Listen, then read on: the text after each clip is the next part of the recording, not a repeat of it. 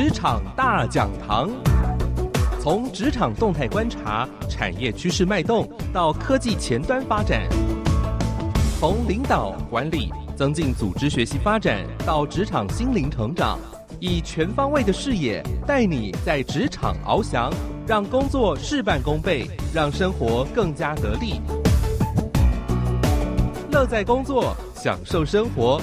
童建龙制作主持《职场大讲堂》，台北 FM 九零点九佳音广播电台，桃园 FM 一零四点三 Go Go Radio，这里是佳音 Love 联播网。亲爱的听众朋友，您好，我是童建龙，欢迎您来到今天的《职场大讲堂》。每个礼拜三早上八点到九点，在您的上班通勤的时刻呢，职场大讲堂来讲出各种的跟职场相关的话题。当然，希望呢，在我们这个每天的工作当中呢，能够得到一些好的工作的方法，提升工作效率，也让工作能够事半功倍。呃，在这个节目当中，除了您在台北可以在 FM 九零点九佳音广播电台来收听，那么在大桃园地区呢，可以定频 FM 一零四点三。那手机上呢，你也可以收听到我们节目喽。你只要上网，呃，在手机上搜寻 Go Go Radio，G O G O R A D I O。或者你可以到这个网络商店免费的下载佳音 Love 联播网的 APP，您就可以把手机当成收音机，不但能够随时来收听，你也可以有很多这个精彩的节目音乐呢，随选随听。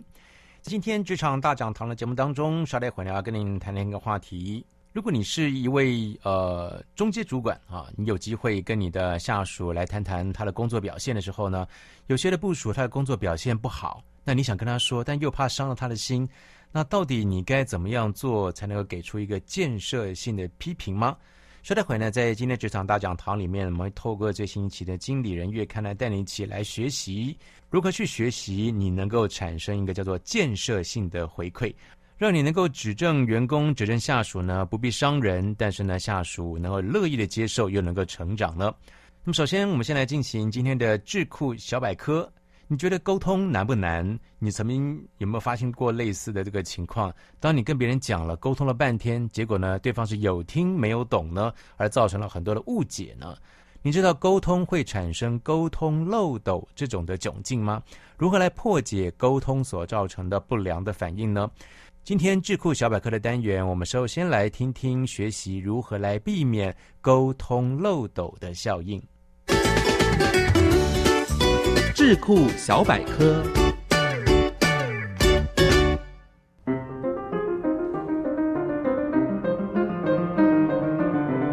沟通漏斗。你是否曾经有过这样的经验？自己明明把话说得很清楚了，但别人却只听懂了一部分，或是提案的时候没问题，但执行起来却问题一大堆。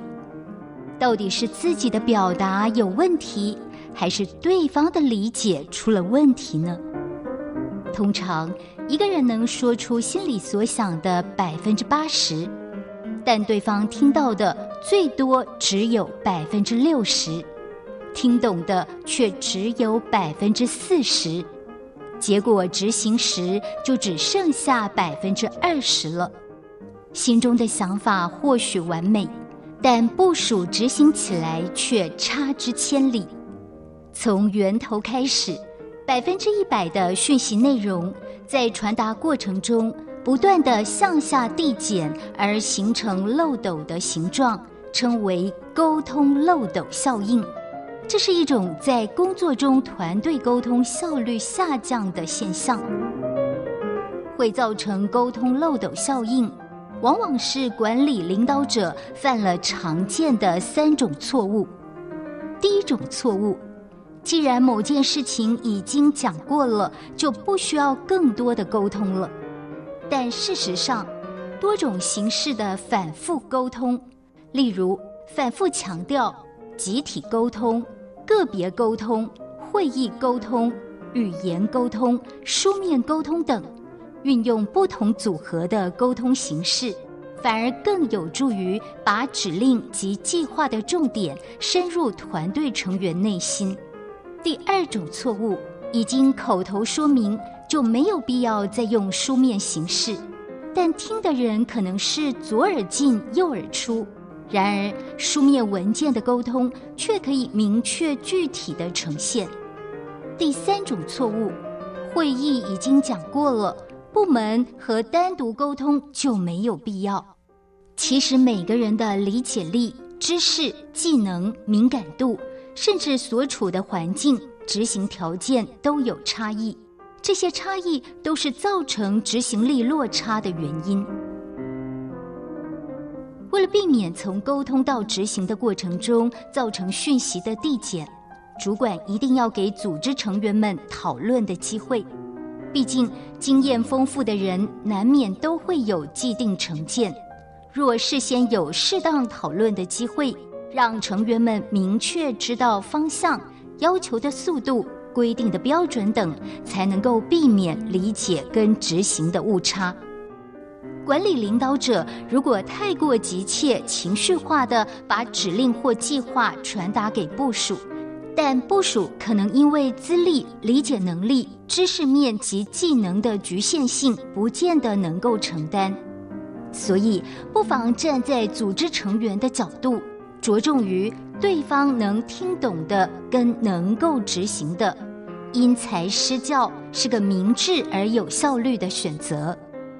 管理领导者对自身团队的成员也应该有充分了解，例如有谁具备什么样的技能，成员特殊的工作经历，过去计划的执行成果如何，他需要哪些资源配搭才能弥补执行上的不足，了解他跟别人配搭的意愿跟态度等。从而建立一个团队人才档案。沟通不只影响人际关系，更影响一群人的工作成效。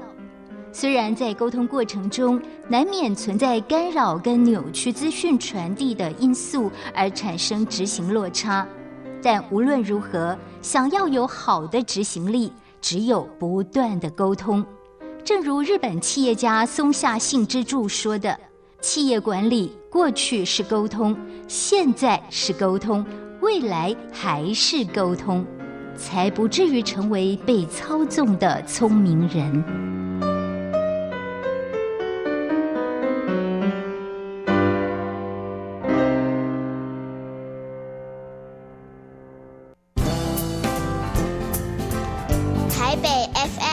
零点九，佳音广播电台。桃园 FM 一零四点三，Go Go Radio；宜兰 FM 九零点三，Love Radio。这里是佳音 Love 联播网，精彩节目，欢迎继续收听。台北 FM 九零点九，佳音广播电台；桃园 FM 一零四点三，Go Go Radio。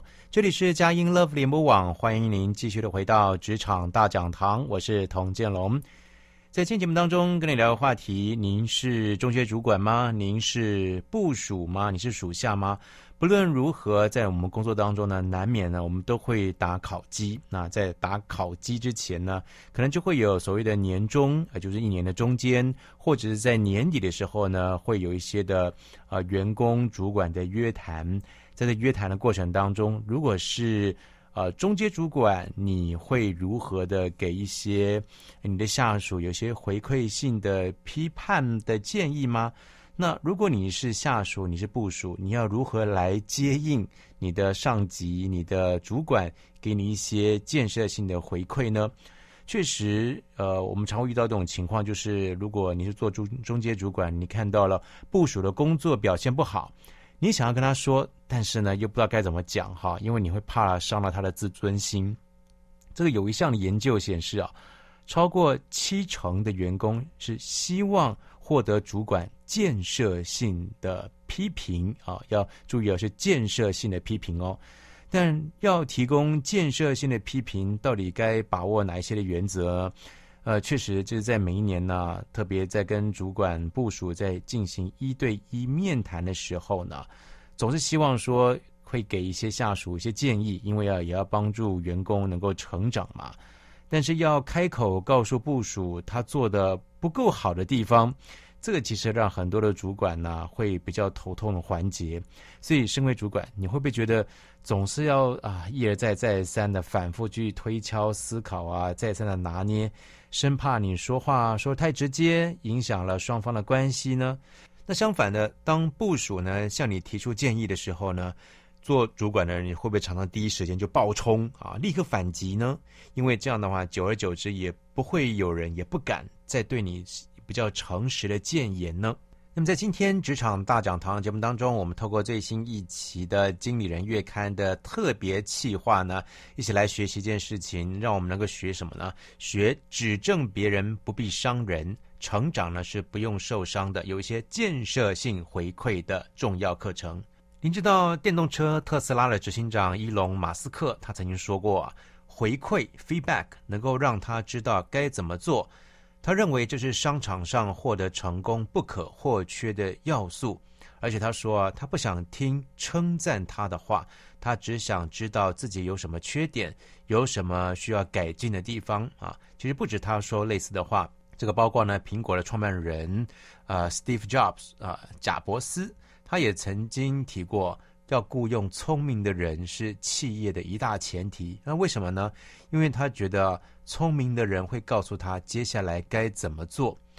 呃，所以即便是顶尖人才啊，我想任何都是一样的，渴望从他人的回馈得到成长，只不过。当有机会我们面对其他人回馈给我们的时候呢，如果是负面评论，如果他指责你的缺点的一些建议，你真的能够心平气和的接受吗？其实别人会给你意见呢，不外乎是希望能够把事情做得更好。当我们能够去正确的看待、去理解回馈，你才能够真正的感受到，并且呢也勇于去接受，那这才是成长的开始。当然，我们就要先破解一下啦。为什么我们总是渴望进步，但是呢又害怕接受批评呢？呃，又期待又怕受伤害啊？原因是因为回馈是别人给你的赠礼。那与其怀疑你自己呢，你不如去正面的去对决。这根据有一间的网络公司在早在二零一八年就做了一个全球员工投入程度调查。这调查结结果显示呢，有百分之六十二的人希望可以得到更多来自于同事的回馈啊，就超过一半以上。那有八成三的人呢表示呢，不论是正面的还是负面的，都希望自己能够得到回馈。确实没有错，你在上班工作职场呢，你不希望好像每个人都是蜡像一样哈，没有任何人对你有任何的回馈，大家是渴望得到同事的回馈。那这个。同样都阐述一件事情，就是工作者想要得到回馈，那也靠回馈能够获得成长。但是如果经理人呢，时时的留意员工的表现，并且呢还告诉他们如何的改进，希望呢可以借此提升员工的生产力，很可能会因噎废食哦。这个一般公司每一年都会有绩效考核，那甚至会纳入了同侪的互评，也就是呢同事同事之间呢互相的去打分数。或者是三百六十度回馈机制等等，但其实不是关注不够，而是没有给员工想要的关注。那国际有一间非常知名的企管顾问公司叫 Zinger Folkman，这个创办人呢，他曾经对全球有八千多位的领导者做了一个调查，发现呢，在正反的回馈当中呢，有百分之九成以上的，呃，九十以上的领导者认为呢，如果回馈得当啊，负面的回馈。也可以有效的改善绩效啊，所以这个前提在于你回馈得当，但只有百分之三十一的人的倾向是提供正面的回馈的，所以有超过大概将近七成左右呢是提供负向回馈，所以你看负向回馈如果又回馈不当的话呢，那实在是很难去改善绩效。那么接下来就来破解一下迷思啦，为什么大家听到呃我告诉你一件事情呢？我其实觉得你的工作巴拉巴拉之类的。当你要接受回馈的时候呢，你会很容易的可能会有些防卫心态，有些阻挡回馈的机制会产生呢。呃，原来其实人的身上本来就有很自然的一个回馈阻挡回馈的机制。第一个是真相触发机制，也就是说，呃，内容呢会触发不好的情绪。那很可能是你听到对方的回馈呢是不真实的，或者是没有帮助的，没有根据去考核，呃，去真的了解实际的情况而得到的回馈的啊，你会觉得这是不真实的或不公平的，没有帮助的。所以真相啊，会影响到你去阻挡回馈的机制。那第二个呢，就是人际关系啊，当给你回馈的人呢，是你不信任的，你不认可的。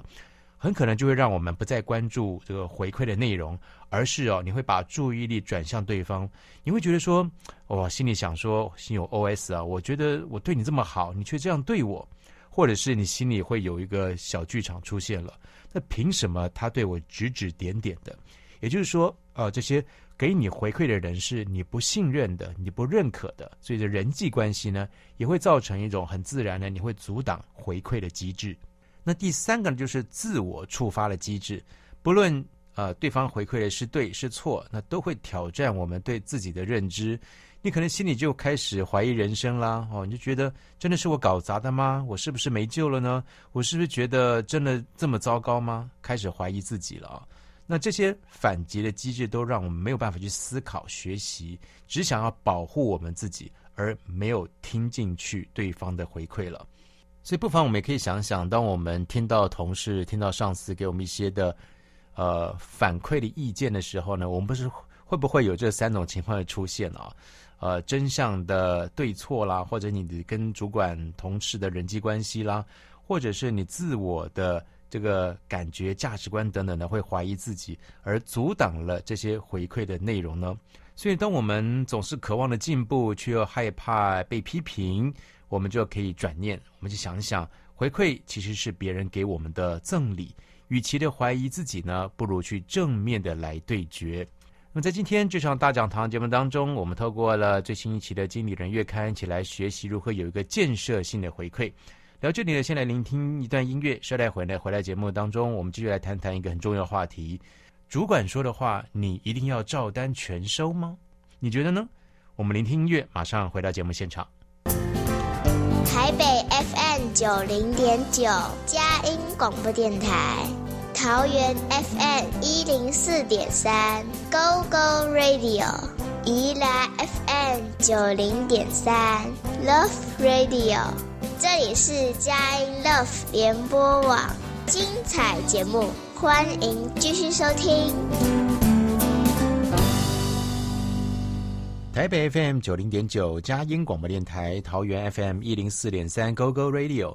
这里是佳音 Love 联播网，欢迎您继续的回到职场大讲堂，我是童建龙。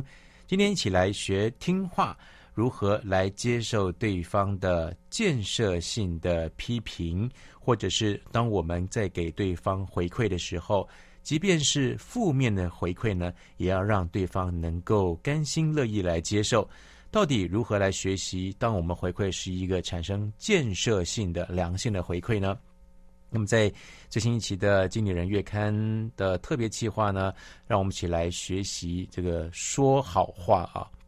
这个圣经上有说啊，一句话说了得宜，如同金苹果落在银网子上。你看，真的是相得益彰啊。那接下来我们来看看。呃，跟你挑战一件事情啊，主管说的话一定要照单全收吗？你要小心哦，不要因为从对方批评而咋觉得很气馁，也不要因为对方赞美你而得意忘形。要记得从对话当中呢，去寻求学习的机会。如果你是下属，你在你听到你的主管、你的老板在讲，对你讲说：“哎，你最近上班心不在焉呢？如果没有改善呢，年终考绩会很难看。”或者是他跟你讲，这个提案没有新意，跟你以前的水准有很大落差哦。所以当你听到了主管或同事给你出这样的一个建议回馈的时候呢，你的反应是什么呢？当然有的会比较含蓄的，他可能在心里就 OS 了：你凭什么这样说我啦？或者我觉得我工作明明很认真，呃，这个都没有怎么休息啊啊？还是说？我这个提案弄了很久了，是熬夜加班赶出来的，一点都不欣赏我，也没有称赞我，也没有感谢我。这上述，当我们就听到呃对方比较负面回馈的时候呢，常常会有的，这也蛮自然的，毕竟是人，就是防卫心态。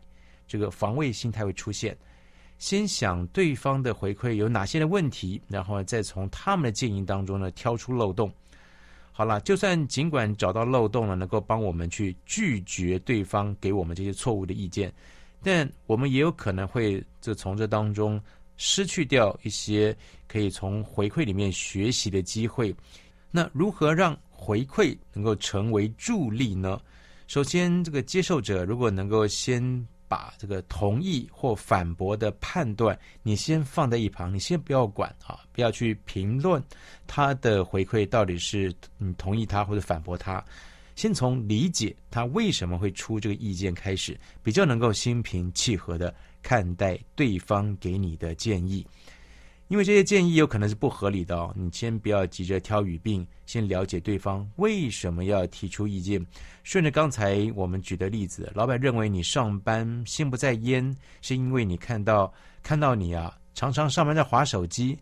但你可能的理解是，我的工作进度没有落后啊，那凭什么会觉得我不专心呢？我该办的事情、该做的事情，我一样都没有少啊！啊，这个回馈接受者跟给予者这两个之间，经常会有。理解落差，是因为回馈者呢，分享的是感受，但没有解释自己是基于哪些的资料或哪些的数据判断的。当然，你没有一个根据的事实，就会容易导致落差而变成了误解，你的沟通就变成了指责了。那接受者如果能够放下防卫心态，多花一点时间呢，主动的向回馈者呢给予一些提问。呃，例如说，呃，老板，那你说我这个上班不专心，心不在焉，你是从哪边感受到我上班心不在焉呢？或者说，您判断创意提案的标准是什么？你觉得我的创意跟以前水准有落差？呃，透过提问的方式才能够理解对方的想法，那进一步的对话呢，再决定是不是你要听取回馈啊。就以上班心不在焉的例子，这个回馈来说好了。老板跟员工的差异呢，是对于上班时间使用手机的态度不一样啊。你听到这个问题的症结了吗？老板认为手机是容易分心的，但员工觉得，呃，例如我用手机听音乐啦，啊，工作的时候其实更专注了，或者我在手机上我只是处理公事而已。员工不能够排除划手机降低效率的可能，但。至少能够跟老板约定个人的每日产值。那如果你使用手机也能够达到标准，那或许你可以在当中就可以去协调，请对方可以开放一下使用权限啊，而不是上班完全都不能碰手机的。那另外一种情况呢，造成误解就是我们应该要具体追问对方的期望是什么，把听你听到的回馈呢化成学习的养分。因为确实我们会常常遇到，就是对方解释了为什么提出建议，但是他的用词是暧昧不明的，这也会造成了接收者的困扰。例如说，呃，可能上司主管告诉你说，工作态度要拿出来呀，同事在一个彼此的合作才会愉快啦，或者是你要成为一个无可取代的人，你在职场上发光发热等等的。这听起来有大致的实践方向，但是呢，是缺乏明确的指引，也会让听的人呢听完之后，他不知道该如何来着手。因此呢，呃，这个专家建议啊，如果能够向回馈者追问建议的方案，或者是你要理清楚到底对方对你自己的期待是什么，例如说，呃，该怎么样做好才能够呈现好的工作态度呢？或直接问清楚你心中无可取代的工作者是什么样子呢？透过提问，你可以有助于从这当中呢找到值得学习的部分。当然，我们现在说起来都非常的理性啊，因为这个毕竟，当我们在面对对方的回馈的时候，特别是负面的回馈的时候呢，常常会容易沉浸在你被他人否定啦这种的失落的情绪，或者也有可能你受到的对方的正面的评价啊，正面的回馈。呃，别人称赞你了，你就过度的欢喜，而忘记了要从这当中，从回馈当中，呃，截取成长的养分。那么整理一下，当我们去理解回馈它背后的评判的基准，跟对方期待要改进的做法的时候呢，你会比较清楚自己跟对方的看法会有落差的原因啊。那因为对方的经验跟观点都不一样啊，位阶的高低也不同。那身为你作为这个回馈的接收者，你听别人的给你的反馈，你就不应该凭自己的想法否定给予者的这个意见，但你也不应该舍弃自己的想法。或许你可以列一这个清单，你列出对方回馈当中可能是正确的内容，那有哪些部分是合理的，哪个部分是值得试试的，哪些该改进的。换句话说，就是呃，有则改之，无则免之。当我们在接受回馈的时候呢，我们越刻意采取这种方式，就越能够从这回馈当中找到有用的部分，把它学起来。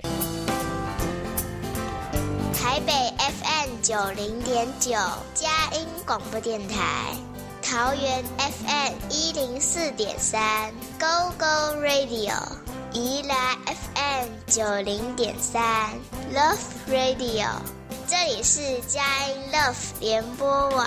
精彩节目，欢迎继续收听。台北 FM 九零点九，佳音广播电台；桃园 FM 一零四点三，Go Go Radio。这里是佳音 Love 联播网，欢迎您继续的回到职场大讲堂，我是童建龙。每个礼拜三早上八点到九点，在您上班通勤时刻，欢迎您在佳音 Love 联播网这个时间呢，一起来进入职场大讲堂，跟你一起来分享在工作上的点点滴滴，帮助我们在工作上能够事半功倍。今天透过《经理人月刊》的特别企划，一起来学习建设性回馈。我们确实需要别人给我们一些的意见反馈，不论是正面的或者负面的，但是呢，都希望我们所接受到的都能够站在一个良性的、能够获得学习的一个心态呢，来接受对方的建议。那当我们听到了负面的评价，你该如何克服反驳的冲动呢？确实，人都会有一个防卫机制。当我们听到了是对我们不利的、批判性的回馈建议的时候呢，我们都会在心中筑起一道墙，来拒绝对方所说的这些内容。因此呢，我们要开始啊拆解一下回馈的实际样貌。你要区分哪一些的讯息是被夸大解读的，因为这是在最后呢，我们要学习建设性回馈非常重要的一点。不要因为情绪产生过于激烈的反应，因此我们要检视一下你到底心里在想什么。首先呢，你要区分感受跟想法，因为人脑啊接受资讯的方式不像电脑啊，它会系统化的把你的资料分类归档，而而是呢，它会人脑呢会把你编撰成了感受跟想法这两个混淆的这个资讯。比方说，你开车的时候呢，被人家按了喇叭啊，激起你不悦的情绪，你会觉得很不爽。但是大脑呢，却把它描述成了，你又遇到了一个急躁、没有礼貌的家伙，那我该我怎么会这么倒霉呢？这种叙事的方法呢，不但是包含了主观的感受，你也会把自己的想法当做了现实，而忽略了对方可能是出于好意的提醒。因此呢，我们要客观的看待。对方给你的回馈的时候呢，先问问三个问题。第一个，你听到了，你有什么感觉？可以观察到自己回收到收到这个回馈的一开始的情绪。你接着你可以为这个情绪来命名。例如说，你可能一听到了，觉得你是焦虑的，你觉得羞愧的，你惊讶的，或者你兴奋的。觉得情绪难以分类的时候，你静下来，呃，体会一下你生理上的感觉，像是你听完之后，你觉得你是不是肾上腺素啊分泌升高啦？啊，你会觉得这个脸红发胀啊，会不会头晕恶心等等的？你要先去理解一下，你想想看你到底听到了当下有什么样的感觉。第二个呢，你从回馈里面呢可以感受到你有没有受到威胁，你受到的是什么样的威胁？观察你面对。回馈后的感受啊，接着观察你对这一项回馈的解释，特别是想法里面，你有没有觉得被威胁了，让你不安的事情？呃，或许是别人对你的不好的看法，例如呃，主管上司对你不满意，你听了他的建议回馈之后，你怕你失业，你觉得你搞砸了等等，去觉察自己的有哪些不好的元素啊，所以你要从这反反馈里面呢，回馈里面呢。去感受到你有没有受到什么样的威胁。第三个很重要，就是别人实际给你的回馈是什么。你要用时间跟人物这两个角度呢去检视自己是不是你把不必要的元素都编进了你的想法当中了。例如说，有一个人对你有意见，那他不代表所有人都讨厌你哦。一个人不擅长一件事情，也不代表他什么都做不好。也就是呢，你不要把回馈的内容无限的放大了。你应该要厘清对方是基于哪一件事给予回馈的，而排除这些跟这件事没有相关的主题。例如说，呃，主管叮咛你该那个遵守时间，你要守时，那不代表他质疑你的业绩表现，所以你不要把它混淆了，甚至你把对方听到了完全的放大啊。因此呢，从这三个当中，你可以去觉察一下。啊，检视你自己内在的想法。第一个，你听到了对方给你的建议回馈的时候，你有什么感觉？在听到了回馈里面，你有没有感受到是什么样的威胁，以及别人实际给你的回馈到底是什么？就事论事的，基于哪一件事情，你要看清楚、想清楚。那最后我们就来看了，呃，当然大家都希望给一些建议，得到一些回馈，但是呢，什么时候是给建议最好的时机呢？有时候其实内容是好的，然后你也说对了，但是你就是时机不对啊，场合不对啊，再怎么样好的话，听起来就是觉得不悦耳。所以有一些的问题是可以马上改善的，有一些是需要时间去酝酿的，所需要的时间不同，那你提出的时间点也会不一样。那基本上，如果关于是礼节跟规矩的问题呢，绝大部分都能够立刻改善。所以当你一觉察到呢，就要立刻的提出。比方说，大家都讲好了，你开会前十分钟必须要提早到会议室准备。别人说话的时候，你不要插嘴，这些职场的礼仪等等，你必须要马上的说出口，才能够校正彼此的认知。那再来，针对特定的任务要给予回馈。当你的下属做完了分析简报之后呢，尽量给予明确详细的方式呢，指出你认为他哪里做得好，哪些地方可以做得更好。如果呢，这个问题的反馈呢是回馈呢是牵涉到思维模式跟人格问题呢，例如说会对同事大小声啦，啊，你的行为已经拖累整个团队等等了，就建议要在一对一面谈的正式场合当中进行回馈，因为这些都是潜藏在每个人的内心深处的一些的问题。那如果你太随便呢，轻松的处理，很可能你没有办法从根本去解决问题。最后记得哦，说话的时候要顾及对方的立场，因为呢，就算是你给意见的时机对了，但对方不一定会接受。回馈者是谁？那对方的头衔地位啦，你的这个态度啦，你给对方接受的感觉啦，都会让对方呢不再关注你所讲的内容，反而是把注意力呢转移到了提出批评指教的那个人身上，哇，就很可惜了，你就纯粹的情绪反应而已。举例来说。当你想要赞美别人的时候，就要提出具体的赞美，比如说，呃，我很敬佩你愿意承担这份的工作，你把工作跟个人生活调整得非常好啊，而不要只有说我很佩服你。那同样的，彻底的、坦率的批评不能人身攻击。例如说，你做的东西是废物，做的没有用，应该是说，我认为这件事错了。从你做错了改成这件事错了，就不是针对个人，那大家就能够更能够去接受批评了。不论是任何人，我相信呢，大家都渴望对于从希望从他人的回馈当中得到成长。但是到底该如何来说，如何的指正，不会去伤到人，而成长呢，不会觉得被受伤、被冒犯了呢？确实，我们需要说对话，聪明的说话，也要在对的场合、时机来说话。但是不论你说的是什么，或者你听到什么，都请你站在用正面的角度去迎接。毕竟。最后，他的目的呢是希望每个人都能够成长，越做越好。今天职场大讲堂节目当中，透过了《经理人月刊》的特别计划，一起来学习，让我们每个都能够有对别人也能够接受别人的建设性回馈。